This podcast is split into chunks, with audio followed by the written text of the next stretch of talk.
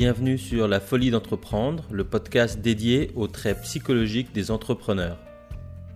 Je m'appelle Aramatar, je suis investisseur professionnel, conseil en transactions complexes et le fondateur de la Teach Me Academy, la première plateforme de e-mentoring pour se former à lever des fonds ou devenir investisseur en capital.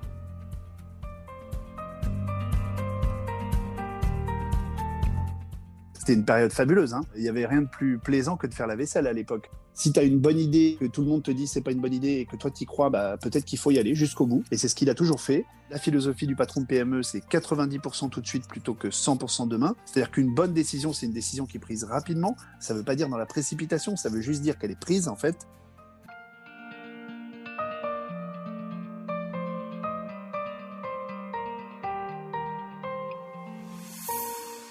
Alors aujourd'hui, je suis avec euh, Jérôme Fourest. Jérôme, je te remercie d'abord euh, de prendre du temps euh, pour passer dans ce podcast. Alors, est-ce que tu peux, alors ça va être difficile parce que tu as une carrière à la fois brillante et variée, mais est-ce que tu peux, en mode elevator pitch, comme j'ai toujours, en 30 ou 60 secondes, nous dire un peu qui tu es, d'où tu viens et où tu en es? Bonjour Aram, euh, bonjour à tous. Eh ben, écoute, euh, j'ai combien? Trois étages dans l'élévateur pitch. J'ai fait une école de commerce, la même que toi. Ensuite, euh, j'ai eu la chance d'accompagner deux entrepreneurs pour fonder l'atelier des chefs pendant sept ans. J'ai terminé un peu par hasard directeur financier après avoir monté la filiale à Londres. Ensuite, je suis parti travailler dans un métier de passion avec Thierry Benita à la Maison du Whisky en tant que DG de la Maison du Whisky pendant deux ans. Et puis, j'ai eu le plaisir de rejoindre ensuite la région toulousaine, à côté à Gimont en fait une quarantaine de kilomètres de Toulouse, pour diriger la Comtesse du Barry pendant sept ans, un réseau d'épiceries fines et fabricants de foie gras et autres euh, belles choses. Et donc euh, aujourd'hui, j'ai quitté la Comtesse il y a quelques mois maintenant, en mai dernier, et je suis sur un projet justement de reprise ou de création d'entreprise. Alors commençons au début.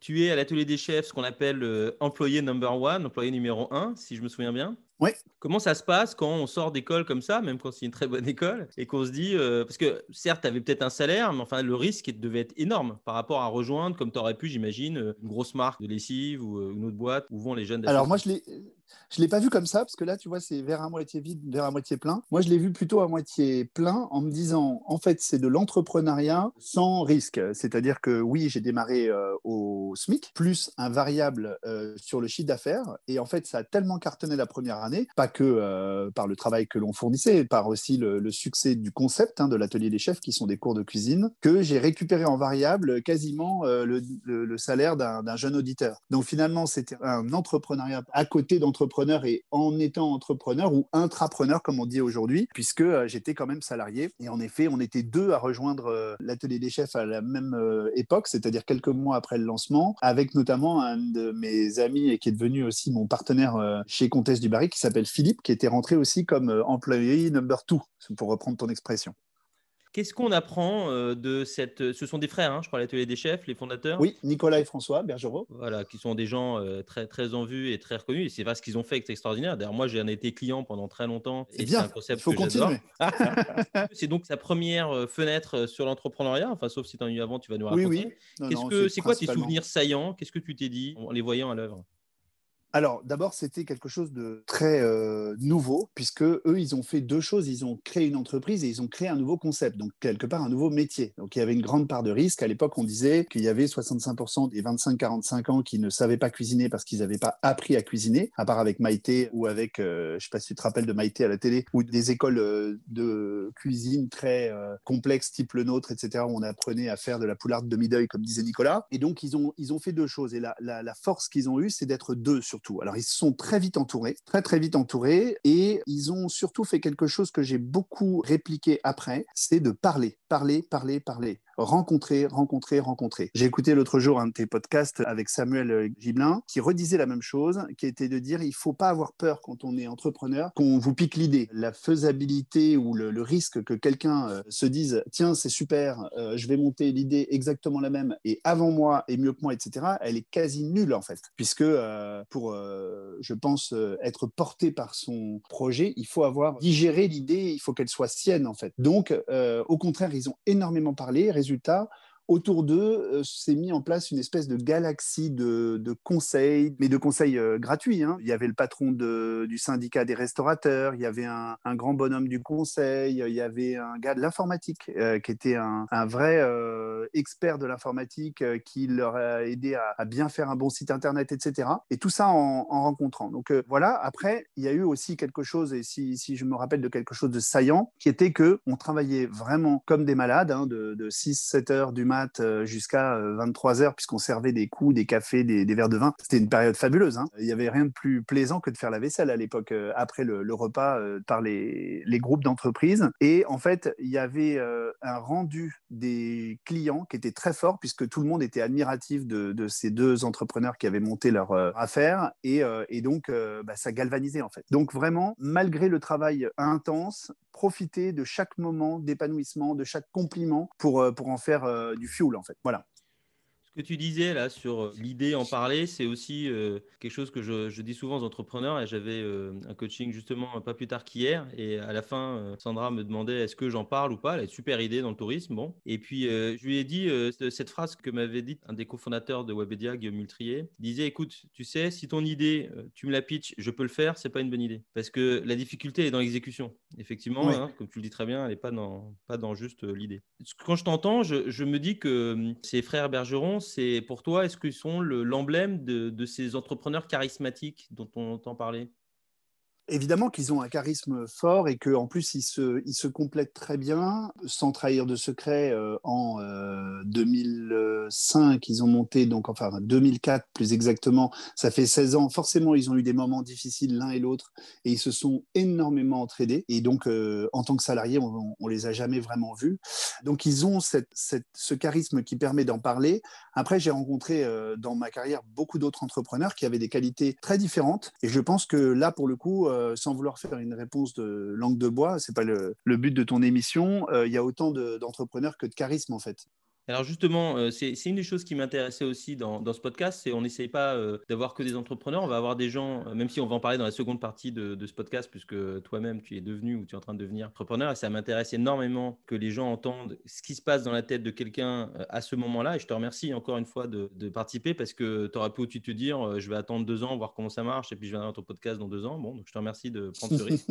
donc justement, deuxième entrepreneur emblématique, je trouve, et que je salue d'ailleurs, Thierry Benita, tu, as accompagné. Très différent, j'imagine. Qu'est-ce que euh, là, tu donc, as, as, une autre aventure, tu es aussi plus madré. Euh, comment tu vois cette aventure entrepreneuriale-là, la maison du whisky qui, euh, je pense, hein, tu vas donner les chiffres, mais a fait une croissance de x2, x3 ou x4 sur son chiffre d'affaires pendant les deux ans où tu étais, puis fois, j'en sais même pas combien, fois 20 ou 50 sur les profits alors, en effet, la maison du whisky, c'était euh, très différent puisque je rejoins là le fils du fondateur. C'est très important d'ailleurs hein, de dire que ce n'était pas un créateur, Thierry, c'était un développeur. Euh, la deuxième génération, tu as déjà très souvent entendu la première génération qui crée, la deuxième qui développe, la troisième qui en général a plus de mal. Et euh, Thierry, c'est la deuxième génération. Donc, il a hérité de la boîte de son père en 95, qui faisait 1,5 million d'euros de chiffre d'affaires. Et quand j'arrive, elle fait déjà 22, 23 millions d'euros, avec 30% de croissance annuelle sans discontinuer depuis 95, ce qui fait en gros que la boîte double tous les deux ans et demi à peu près. La problématique euh, de Thierry, c'était qu'il était extrêmement visionnaire, extrêmement brillant en termes de développement produit, de vision du marché euh,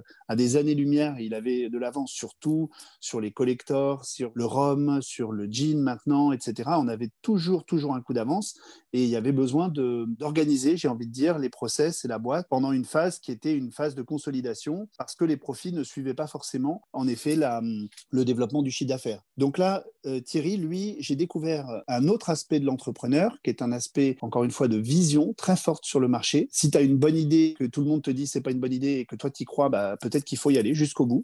Et c'est ce qu'il a toujours fait. Après, il faut aussi des gestionnaires, il faut aussi staffer et manager des équipes, surtout quand la boîte croît de manière euh, énorme. Hein. On était euh, peut-être 60 ou 70 quand je suis arrivé, peut-être 120 quand j'en suis parti, au bout de deux ans. et donc, bah, forcément, quand tu as plus de la moitié de la boîte au fur et à mesure avec le turnover qui est nouveau, Ça veut dire faire comprendre à chacun quel est l'ADN de la boîte, la personnalité du dirigeant. Et Thierry, lui, était, comme beaucoup d'entrepreneurs, très seul dans ses idées et il avait besoin, je pense, d'un sparring partner. Et depuis, en fait, la création de mon poste en tant que DG à l'époque, il a toujours eu ensuite des sparring partners ou des DG actuels. Il y en a un qui s'appelle Jean-François aujourd'hui, avec lequel, justement, il se complète parfaitement. Et c'est pour ça que cette espèce de duo est important parce que je sais qu'il y a beaucoup d'entrepreneurs seuls, mais à deux, on va vraiment, vraiment plus loin c'est intéressant parce que c'est pas forcément à deux comme euh, fondateur ou associé. Ça peut être, comme tu le dis très bien. Alors, il y a eu toi, il y a eu Jean-François que je n'ai pas eu le plaisir de connaître. Entre les deux, il y a Jean-Étienne Boisseau que je salue. Et donc, c'est important de se dire, c'est pas forcément un associé. Ça peut être euh, au sein d'un board. Donc, euh, Thierry, il avait aussi un board avec ses autres actionnaires. il y avait des discussions là. Et ça peut être, bah voilà, je, recrute quelqu'un de brillant qui, qui peut m'apporter des choses que j'ai pas. Et même si c'est un salarié, ça devient un partenaire, non pas capitalistique, mais un partenaire dans le business.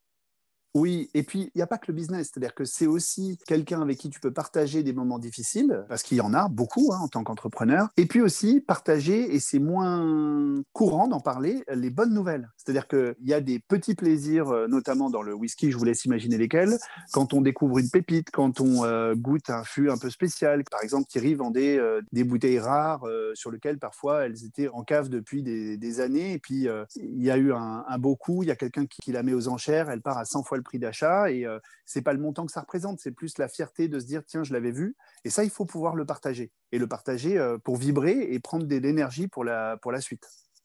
C'est vrai que ça, on en a parlé assez peu pour l'instant sur ce podcast, c'est euh, de partager les bons moments comme les mauvais. C'est vrai qu'un bon moment qui est pas partagé, c'est vrai que ça lui enlève quelque chose. Exactement, et vraiment, c'est très important de, bien mesurer que ça n'est pas vil de dire ça. Et encore une fois, j'ai peut-être pris un exemple qui était volontairement financier. On suivait aussi certains blogs avec certains avis. Euh, quand on a lancé un whisky incroyable et qu'il y a des gens qui disent c'est le meilleur whisky que j'ai bu au monde, etc ça, on a changé un peu la vie des gens et ça, euh, c'est une fierté, c'est euh, quelque chose qui nourrit, encore une fois, parce que c'est ces petits moments du quotidien, ces petites victoires, euh, comme je le disais tout à l'heure avec les frères Bergerot, les personnes que tu croises qui te disent c'est génial, je rêverais d'être à votre place, etc. C'est ça qui permet d'envoyer de la, de la niaque, en fait, pour les moments plus difficiles. Alors donc, tu démarres employé numéro 1, tu deviens euh, numéro 2, mais cette fois euh, DG adjoint, donc tu es mmh le, sparring partner, comme tu dis très bien, euh, du boss. Et puis ensuite, tu deviens patron, parce que tu diriges la côte du Barry. Je ne veux, je veux pas forcément qu'on parle de cet épisode-là, mais je voudrais rebondir sur, je crois que as, tu as écrit ou coécrit un livre qui s'appelle Dis papa, c'est quoi un patron, donc qui est sans doute adressé aux enfants. Alors c'est quoi un patron? C'est en cours d'écriture, je suis encore dessus, mais euh, en effet, j'ai identifié qu'il euh, y avait une euh, planète entre ce qui est appris aux enfants dans les livres d'économie en seconde et ce qu'ils peuvent avoir comme image réelle donc, du patron et la réalité des faits. Donc j'ai choisi de raconter via des interviews notamment d'entrepreneurs et via des questions de, de 8-12 ans ce que c'était qu'un patron. Alors un patron, mon père disait, et j'aime bien cette expression, c'est ne rien faire, tout faire faire, ne rien laisser faire. Et les trois sont aussi importants les uns que les autres, sachant que le plus dur, c'est le premier, ne rien faire. Pour moi, j'aime beaucoup l'image du chef d'orchestre, puisque concrètement, c'est vrai que la difficulté en passant de numéro 2 à numéro 1, et ça pour ceux qui l'ont fait euh, parmi vos auditeurs et ceux qui sont en train de le faire, c'est la grande, grande nouveauté, c'est de ne plus faire, de ne plus produire de PowerPoint, d'email, d'Excel ou quoi au caisse, de ne plus produire de documents. Par contre, de permettre aux autres de le faire. Et donc de mettre en place les conditions, de s'entourer, de leur donner de la vision pour qu'ils réalisent et ils se réalisent. On dit souvent, ou je dis souvent en tout cas, on n'embauche pas des gens pour leur dire quoi faire, on embauche des gens pour qu'ils te disent ce qu'il faut faire. Donc c'est très important aujourd'hui de savoir s'entourer et un bon patron pour moi, c'est un chef d'orchestre qui a recruté les meilleurs musiciens, qui sait les garder, qui sait les faire jouer ensemble et qui euh, permet en fait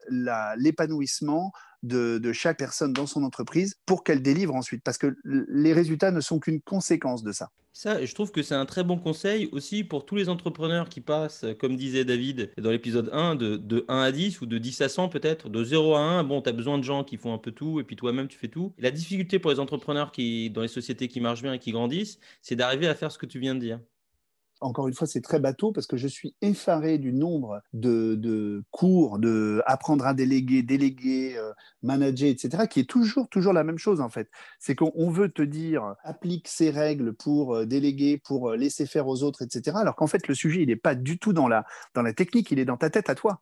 C'est-à-dire, est-ce que tu es prêt à laisser quelqu'un d'autre faire quelque chose que tu aurais pu faire toi-même, certes différemment, mais, te satisfaire du fait que ce soit fait par quelqu'un d'autre. Et je peux vous assurer, pour avoir eu le plaisir de travailler avec des équipes absolument géniales, parce que quand euh, vous avez un projet que vous donnez de la vision aux gens, vous arrivez à attirer des talents qui sont vraiment géniaux. Et quand euh, mon directeur commercial, mon directeur financier, ma directrice ressources humaines, mon directeur de prod, etc., venaient me présenter des choses qui, qui étaient mais dix fois mieux que moi ce que j'aurais fait moi-même, je me disais mais oh là là, qu'est-ce que j'ai comme chance d'être entouré par ces gens-là? Et en même temps, je me disais, c'est aussi peut-être parce qu'ils sont tous ensemble dans le même bateau et qu'ils voient où on va, qu'ils sont capables de s'exprimer aussi bien. Donc c'est un énorme plaisir pour le manager d'avoir ces équipes qui réussissent parce qu'en fait, son succès ne vient que par là. D'ailleurs, petite anecdote, et là, euh, avis aux amateurs, dans mon cas, j'avais un, board et notamment des actionnaires chez Comtesse du Barry qui me demandaient de mettre en place un plan de variables, donc euh, de bonus ou autre, euh, pour incentiver et l'équipe et moi-même. Et moi, je faisais souvent pour moi la moyenne des bonus et des variables de mon équipe. En me disant, bah, s'ils ont tous réussi, c'est que par définition, c'est j'ai réussi. Mais je ne peux pas, moi, réussir sans eux et vice-versa.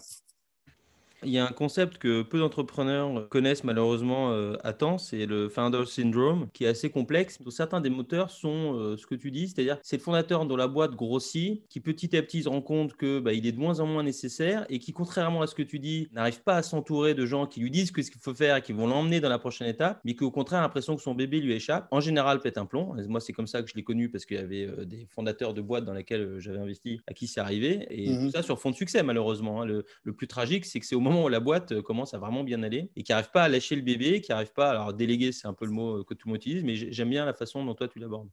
Et moi, je l'ai vu malheureusement, ce que tu décris euh, souvent, mais j'ai aussi vu des gens avec euh, une grosse dose d'humilité et de, et de capacité à, à se rendre compte euh, que la boîte grossissait bien au-delà d'eux, à pouvoir garder une petite part d'un très gros gâteau plutôt qu'une grosse part d'un petit gâteau, et aussi se nourrir d'autres choses, parce que c'est pas le tout de dire oui, moi je rêverais de plus avoir les problèmes RH, financiers, le stress de la trésorerie, etc., etc., et l'opérationnel, parce que tout le monde se plaint en disant oui, j'ai trop de mails, j'ai trop de sollicitations et je préférerais faire que de la, euh, alors pour reprendre l'exemple de Thierry, euh, que euh, aller chercher des nouveaux fournisseurs, découvrir des nouveaux produits, pour reprendre Nicolas et François, créer des nouveaux cours de cuisine, aller parler de ce qu'on a fait, etc. Mais ça, c'est une, c'est un souhait. Après, dans la réalité, on voit que c'est très difficile à mettre en place. C'est pour ça que ne rien faire, tout faire faire, ne rien laisser faire, tel quel, ce sera un titre de chapitre dans le Dis papa, c'est quoi un patron alors justement, passons à, la troisième euh, partie de ton aventure. Donc là, toi, tu vas passer de ce que tu viens de dire à bah, je vais devoir tout faire, puisque c'est l'entrepreneur, malheureusement, au début, il fait tout. Alors, première question avant d'aller euh, dans le dur. Est-ce que c'est facile de se lancer euh, passer 40 ans quand on a une famille, trois très beaux enfants au passage? Est-ce qu'on pense au risque financier qu'on prend? Est-ce qu'on pense à d'autres choses? Est-ce qu'on se dit non, j'ai plein d'expérience, j'ai du réseau? Comment tu l'abordes ça? Il y a des, des, hauts et des bas, bien sûr, mais principalement des hauts. Je m'explique. Je lisais ce matin, avant de t'avoir au téléphone, un article sur le chômage chez les HEC. Avec comment avez-vous vécu le chômage euh, chez les HEC Il y avait une fille qui disait il faut le prendre comme une chance. Et en l'occurrence, moi, je suis en transition actuellement, volontairement, donc j'ai fait une rupture conventionnelle comme beaucoup de, gens. Et donc, l'aspect financier m'a acheté deux ans et demi, euh, enfin deux ans de sécurité financière. Donc, je suis persuadé, et ça, pour le coup, je l'ai vu auprès de beaucoup d'entrepreneurs, qu'il ne faut pas penser à l'aspect financier et donc à euh, ma famille, etc. Enfin, le risque, encore une fois, pour sa famille dans les, dans les deux premières années. Donc, ça, c'est un vrai conseil de dire il faut avoir un peu de sous de côté pour pouvoir le faire. Deuxième chose, euh, pour moi, c'est une énorme chance parce que je passe ma vie, en effet, grâce au réseau que j'ai pu euh, développer quand j'étais en poste, à rencontrer des gens qui prennent toujours, toujours du temps pour toi. Pourquoi ils te le donnent, en fait, ce temps? C'est parce qu'en fait, toi, tu l'as donné avant. Donc, c'est un juste retour des choses. C'est-à-dire que moi, j'ai été très sollicité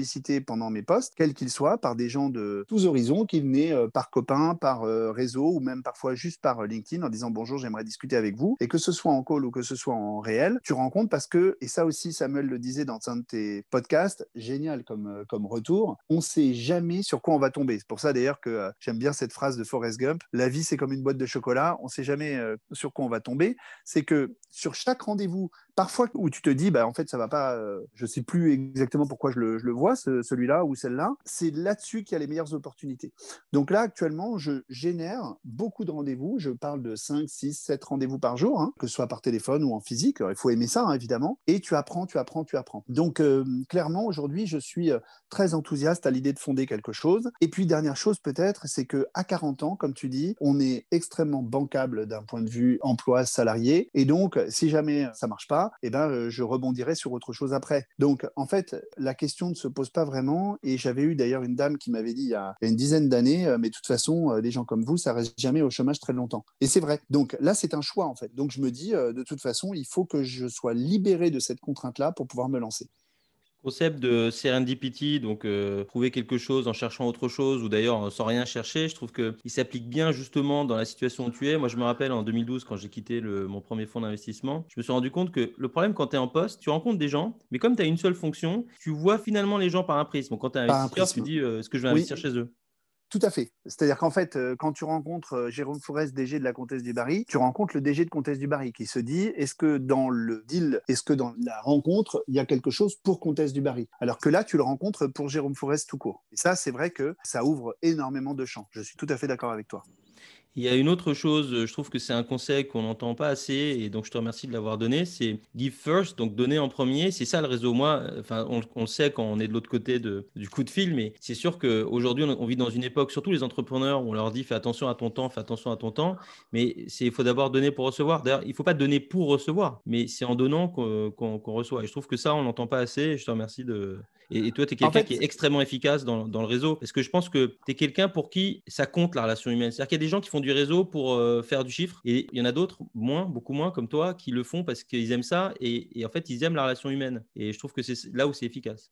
Tout à fait, et, je, ne cache pas qu'il y a une partie quand même qui est tout à fait, euh, si on est sur le divan du, psy, qui est aussi que ça m'amène quelque chose. C'est-à-dire, je prends un exemple. J'ai euh, la chance de connaître, euh, alors je ne vais pas citer les noms parce que sinon ça va peut-être les, les mettre, mais un propriétaire à succès de, de société dans notre domaine, dans le domaine de l'alimentaire premium, et il se trouve que j'étais en lien avec un autre DG qui cherchait à bouger. Le premier m'appelle en me disant je cherche un DG, le deuxième m'appelle en me disant je cherche à bouger. Les deux se rencontrent. J'ai eu une bouteille de champagne et un remerciement de chacun d'entre eux, puisque les, deux sont contents en fait. Ce qu'ils se rendent pas compte, c'est que ça m'a rendu encore plus heureux de me dire qu'ils s'étaient trouvés. Et clairement, c'est quelque chose peut-être d'égoïste, hein, mais clairement en me disant j'ai servi à quelque chose. Exactement, c'est le genre de plaisir aussi qu'on trouve chez les Exactement, c'est un plaisir. Donc euh, voilà, donc euh, après c'est pas mon profil de l'énéagramme puisque j'ai eu la chance de faire un outplacement. Alors ça aussi, euh, les auditeurs se posent des questions, c'est absolument génial. Hein. Connais-toi toi-même. Hein. Moi, ça m'a prouvé que j'avais envie d'être entrepreneur et je dis bien prouvé. Vu de l'extérieur, tout le monde me dit bah c'est logique, tu as été cofondateur, puis DG adjoint, puis DG. Donc l'étape d'après, c'est d'être entrepreneur. Ça paraît évident. moi, à titre d'exemple, j'ai vécu un moment très difficile chez Comtesse du Barry, puisque malheureusement, j'ai dû faire ce qu'on appelle vulgairement un PSE. Donc, euh, PSE, d'ailleurs, je fais une petite parenthèse, c'est plan de sauvegarde de l'emploi, hein. c'est pas plan social. Donc, ça veut dire que c'est pour garder ceux qui restent et non pas euh, pour s'occuper de ceux qui partent, même si les deux sont, sont, liés. Mais donc, c'est bien un plan qui permet de sauvegarder une entreprise et donc l'emploi. Et donc, euh, j'avais été vraiment très impacté par ça. Je l'ai fait, j'avais 34 ans, il y avait 50 personnes sur une petite boîte de 200 personnes. Ça fait vraiment beaucoup de choses. Et donc, à partir de ce moment-là, je m'étais dit, depuis 4-5 ans, j'ai plus jamais envie de faire ça. Et donc, je me vois pas être entrepreneur parce que le jour où je dois réappuyer sur le bouton et que c'est en plus euh, mon entreprise, je vais avoir beaucoup de mal à le faire. Et finalement, grâce à l'outplacement que j'ai fait, donc euh, notamment à un certain nombre de tests de personnalité, dont l'énéagramme, qui est un super test, je me suis redécouvert, j'ai relu ma carrière et euh, aussi mon enfance d'ailleurs avec des coachs pendant pas moins pardon que 8 heures d'affilée. Alors pas d'affilée évidemment en 4 ou 5 rendez-vous et ça m'a refait lire un certain nombre de choses qui prouve qu'aujourd'hui, j'ai vraiment envie d'être entrepreneur. Donc, ça m'a remotivé à fond et ça, je pense que c'est très important et peut-être le faire entourer par des coachs, etc. C'est vraiment des métiers d'avenir, ça, les coachs, parce que ça te permet de ne pas faire ce travail tout seul dans ton coin avec des bouquins euh, sur euh, changer de vie ou autre, mais le faire accompagner en sérénité avec, comme tu disais, un retour, en fait, hein, euh, concrètement, de gens qui disent Ah oui, vous pensez ça, vous êtes sûr, très bien, on avance, quoi parlais de Forrest Gump tout à l'heure, je crois que c'est le nom de, ta, de, ta, société de conseil. Bah, vu euh, mon, mon, nom de famille, euh, j'ai été appelé comme ça quand j'étais petit, donc je me suis dit Jérôme Forrest euh, Gump, voilà, c'était rigolo. Tu avais des amis très drôles. Mais alors justement, d'ailleurs, on s'est vu dans des rendez-vous où tu coachais les entrepreneurs, je me souviens très bien dans l'alimentaire, etc. Maintenant, maintenant que tu es libre, entre guillemets, parce que tu peux le faire plein temps si tu as envie, même si tu ne vas pas te lancer là-dessus, tu as une, une aventure entrepreneuriale. Est-ce que pour toi, coacher un entrepreneur, ça t'apporte quoi? Pourquoi est-ce que ça t'intéresse? Te remercie de me poser la question parce que c'est quelque chose que je découvre. J'ai démarré il y a quelques mois, en fait, hein, euh, tout à fait par hasard, puisque dans le cadre de mes rencontres, euh, j'ai rencontré des fonds d'investissement et la plupart des fonds d'investissement que j'ai vus m'ont dit Ah, ben, c'est intéressant votre euh, parcours, mais aussi le fait que vous soyez entrepreneur, entre guillemets, ça nous permettrait que vous parliez à nos participations et à nos entrepreneurs peut-être plus facilement qu'un consultant de métier, ou en tout cas d'une boîte de conseil avec tous les piou-piou qui font les beaux PowerPoint, etc. Et donc, j'ai commencé une mission, puis maintenant une deuxième euh, en tant que, je sais pas comment on peut appeler ça, conseil stratégique ou accompagnant euh, de, dirigeants, de PME, puisque c'est mon truc. Moi, j'ai une philosophie qui est vraiment euh, la philosophie du patron de PME, c'est 90% tout de suite plutôt que 100% demain. C'est-à-dire qu'une bonne décision, c'est une décision qui est prise rapidement. Ça ne veut pas dire dans la précipitation, ça veut juste dire qu'elle est prise en fait. Que ce qui tue aujourd'hui les entreprises en France, c'est oh, bon bah on en reparle, bon bah on voit ça demain. Et puis en fait, le, fait de pas prendre de décision cause finalement plus de problèmes que d'avoir pris une mauvaise. Et donc c'est ça que j'amène aujourd'hui à des entrepreneurs. Et puis, bah, je l'ai fait au départ en me disant, bah, ça va me permettre euh, de montrer ce que je sais faire à des fonds. Et finalement, je suis quand même en train d'y prendre goût, je dois dire. Et euh, je sais que je vais peut-être continuer à en faire un petit peu, ou peut-être un peu plus, puisque ça m'apporte aussi, alors que j'avais peur de pas être hands-on. Pour moi, c'est très important de faire. Hein. Moi, j'adore euh, dire ce que je fais et faire ce que je dis. Et donc, je m'étais dit, bon, le conseil, je suis pas sûr. Mais en fait, comme je, je rencontre des entrepreneurs qui rêvent en fait de passer à l'acte et se disent, bah tiens, j'attendais que quelqu'un me pousse un peu dans la piscine pour y aller, ça me permet en fait de faire et je prends l'exemple là d'une société que j'accompagne en ce moment dans l'alimentaire où euh, le patron avait tout en fait, hein, concrètement. Il avait concrètement tout et il ne passait pas à l'acte tout simplement parce que bah, à un moment donné, il faut avoir envie de sauter dans la piscine. Tu te lèves pas le matin en tant qu'entrepreneur en disant tiens, je vais changer ça, ça, ça. C'est difficile. Donc euh, le but, c'est d'être entouré euh, à ce moment-là de, de, personnes qui permettent de faire ça. Donc j'y trouve aussi un plaisir à être à côté d'eux. Alors justement, euh, peut-être une dernière question avant qu'on passe à notre petite pastille du jour, mais tu parlais de ton énéagramme et que tu t'es rendu compte que finalement dans ton parcours, il y avait beaucoup de choses qui faisaient, et dans, tes traits euh, de caractère, j'imagine, alors c'est, le, c'est, justement ce dont on parle dans ce podcast, ça tombe bien, il y avait des choses qui te disaient que finalement c'est cette voie d'entrepreneuriat que tu voulais choisir, qui à mon avis est un peu ce que tu avais choisi, hein, peut-être euh, même, même contexte quand on y réfléchit, il y avait un truc à remonter, il y avait un challenge, un défi, c'était pas un post plan-plan. C'est quel trait de caractère dont tu parles? Qu'est-ce que tu as découvert? Enfin, c'est quoi? C'est le besoin de se réaliser, le besoin de faire un truc impact C'est quoi? Qu'est-ce que tu as découvert? Je pense que ce que tu viens de dire est très fort et très juste. Euh, en effet, avoir de l'impact, quelque chose d'une trace. Ma coach pendant l'outplacement me disait qu'est-ce que vous allez faire après vos trois aventures euh, qui, euh, quelque part, ont été toutes extrêmement impactantes pour votre vie, pour les boîtes dans lesquelles vous êtes allé, parce que je suis passé dans des boîtes, dans des phases de leur histoire où il y a eu un vrai changement. Et je pense que c'est l'envie de changer les choses. Moi, aujourd'hui, j'espère que la prochaine aventure que je trouverai, puisque je cherche à reprendre une société ou à créer dans le domaine qui est le mien, donc euh, le B2C au sens large, mais surtout l'alimentaire premium, le food, les vins, les spiritueux, etc. Et je me dis qu'il y a quelque chose à faire euh, aussi par rapport à l'évolution de la planète et, euh, l'environnement, et que si on veut avoir un impact, ben, on peut le faire à tous les niveaux. J'ai hésité à élever des, chefs dans le Vercors et, et, faire du fromage de chèvre, et je me suis dit que peut-être je pouvais avoir plus d'impact à faire euh, différemment ce que beaucoup de gens font, c'est-à-dire diriger des, sociétés. Je trouve, euh, je me permets de le, dire, que c'est très triste en France de voir que ceux qui se lancent, ceux qui ont le courage ou autre chose qui commence par coup de, se lancer, sont en général ceux qui n'ont pas été formés euh, dans les écoles où pourtant la devise d'HEC, c'est apprendre à oser. Mais il y a peu d'HEC qui se lancent ensuite en création de boîte, en tout cas moins que dans, certains parcours. Et donc, ce que j'ai trouvé comme qualité, c'est avoir envie de changer les choses, avoir envie de se réaliser et je pense que oui, ça résume très bien ce que tu disais, euh, avoir de l'impact. J'adore cette expression. Euh, ça commence aussi par coup. Et d'ailleurs, c'est ce et celles. Hier, j'ai enregistré un podcast avec la première fille de ce podcast et j'ai fait un appel au début. Euh, et je suis content parce que ça y est, j'ai déjà trois rendez-vous pour parler à des femmes entrepreneurs exceptionnelles. Et je trouve qu'il faut aussi avoir. J'en connais certaines, hein, je pourrais t'en donner. et, eh ben, eh ben, je compte sur toi, mon ami. et donc, ouais, les filles, elles ont des coups. trois petits points aussi pour se lancer. c'est vrai que c'est pas une affaire de, voilà, c'est pas une affaire de gens.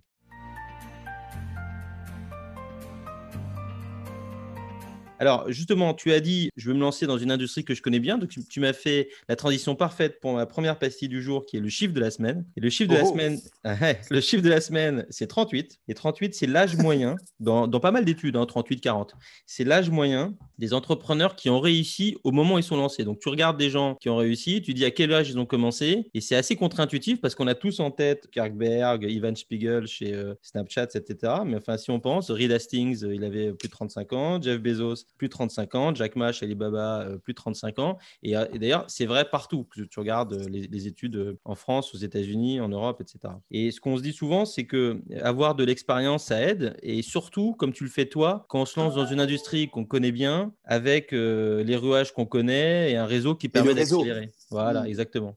D'abord, merci de ce chiffre très enthousiasmant pour moi, même si j'en ai 41 parce que je me dis c'est cool. c'est 38-40, hein, donc tu n'es pas très ah, loin, t'inquiète pas. En plus, tu as cité Jack Ma qui m'a énormément influencé il y a deux ans avec sa, phrase. Euh, euh, j'invite tout le monde à regarder ce podcast qui est euh, Jack Ma Career Advice sur, sur Internet où il dit de, de, 20 ans à 30 ans, il faut apprendre avec un, un, bon boss. De 30 ans à 40 ans, il faut se lancer, il faut risquer. De toute façon, vous pouvez tomber et vous relever. De 40 à 50, do what you are good at. Et c'est pour ça que je vais y revenir. Et de 50 à 60, vous êtes déjà euh, plutôt dans la phase où il faut transmettre aux jeunes. Et après 60, profitez de vos petits-enfants. Génial cette interview de, Jack Ma. Il l'a fait plusieurs fois devant des étudiants. Et donc, en l'occurrence, c'est beaucoup pour ça aussi, avec la crise de la quarantaine, que, je me suis posé ces questions, puisque ça correspond à ma crise de la quarantaine, hein, ce, ce, lancement, qui est de dire je vais le faire dans un secteur que je connais bien. Je suis très épaulé, très enthousiaste. J'ai mis une petite phrase sur LinkedIn en, en annonçant mon départ que j'allais me relancer dans ce secteur-là. J'ai eu des dizaines, voire des centaines, vraiment des centaines de, gens qui m'ont contacté de mon réseau en disant Ah, mais c'est super, moi ça m'intéresse. Euh, tiens, d'ailleurs, euh, je pensais à ceci, cela. Donc, qui a créé des opportunités. Et c'est vrai que tu as moins ça à 25 ans. Après, tu as construit une famille ou pas, mais en tout cas, dans mon cas, j'ai construit une famille. Euh, donc, oui, tu as, plus de risques. Mais je pense vraiment que c'est le, bon timing, en tout cas pour moi, la sérendipité. Donc, c'est très enthousiasmant. Merci. You make my day. Alors, pour finir, la deuxième pastille du jour, c'est l'idée de la semaine. Alors, malheureusement, c'est pas You made my day, mais on va finir peut-être sur une note euh, un tout petit peu plus. C'est pas forcément triste parce qu'il faut parler de ces moments-là. Alors, tu, parlais toi-même tout à l'heure de la solitude hein, du dirigeant, tu parlais de Thierry notamment. Tu as parlé de, du, PSE. Alors, l'idée de la semaine, c'est euh, ça, vient d'un euh, entrepreneur en vue de la Silicon Valley, un hein, type qui a levé 250 millions de dollars, qui a été le boss de sa boîte avec son cofondateur depuis 10 ans. Et il a récemment écrit son récit de l'intérieur, un récit de, de son burn-out et de pourquoi est-ce qu'il a quitté la direction exécutive de sa boîte. J'ai écrit un, un long article de blog sur le sujet, je mettrai les notes euh, dans les notes de ce podcast, je mettrai le lien. Et parmi les nombreuses causes, c'est la solitude. Et dans, un cas, justement, je voudrais t'entendre là-dessus. Lui, à un moment donné, bon, il avait plein de problèmes personnels, mais surtout la boîte avait un problème, c'est que il fallait qu'elle se relance. Et c'est à ce moment-là qu'il avait des problèmes euh, en général, qu'il se sentait seul. Et il s'est dit, je vais pas en parler parce que ça va rendre les choses pires. Donc quand on est comme ça, patron, que la société va mal, que peut-être soi-même on va mal parce que bah, on a envie que les choses aillent bien, est-ce qu'on en parle, est-ce qu'on n'en parle pas, qu'est-ce qu'il faut faire?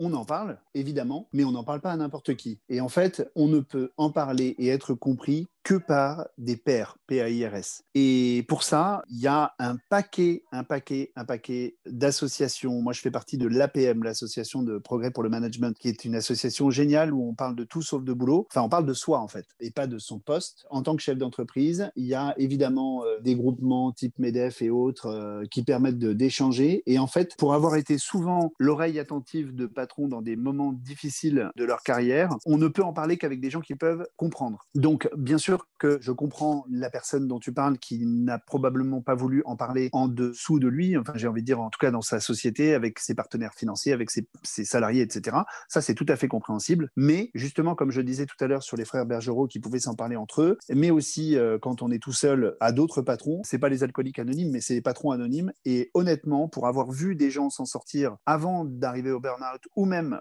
après burn-out, parce que c'est pas péché de faire un burn-out, hein, il y, a énormément de gens qui en font et on en sort euh, en général beaucoup plus fort, il faut en parler à des gens qui peuvent comprendre en fait. Et ça, c'est très très important. C'est ça que j'adore chez toi, c'est que même avec un sujet aussi lourd, on finit sur une note d'optimisme. Bah oui, il faut. Bah, de toute façon, vous savez que le bonheur, euh, c'est la manière dont on aborde les événements. Hein. Ce n'est pas les événements eux-mêmes. Hein. Il n'y a aucun événement positif ou négatif. C'est la manière dont on les, aborde. c'est une très belle façon de clore ce podcast. Donc, euh, Jérôme, je te remercie. Jérôme slash euh, Confucius, je te remercie pour tous ces bons conseils. C'est après la, philosophie de Jack Ma. Hein, bah, merci beaucoup, Aram, de m'avoir reçu. Je ne m'attendais pas à aller aussi loin dans cette interview. Mais écoute, j'espère bientôt revenir dans quelques années en tant que vrai entrepreneur, pour le coup, pour raconter mon expérience. Je pense que tu es un entrepreneur qui faisait l'entrepreneuriat sans le savoir. Et c'est ce que je vais mettre dans le post LinkedIn euh, qui, va, qui va lancer ton, ton épisode. La folie d'entreprendre, c'est tout pour aujourd'hui. Vous trouverez les notes détaillées de cet épisode sur notre site, lafoliedentreprendre.fr, tout attaché bien sûr. Vous pouvez aussi partager vos questions, vos doutes et ce que vous avez aimé ou appris. Abonnez-vous à ce podcast sur votre plateforme de podcast préférée et à notre newsletter sur le site pour être informé dès qu'on met un nouvel épisode en ligne.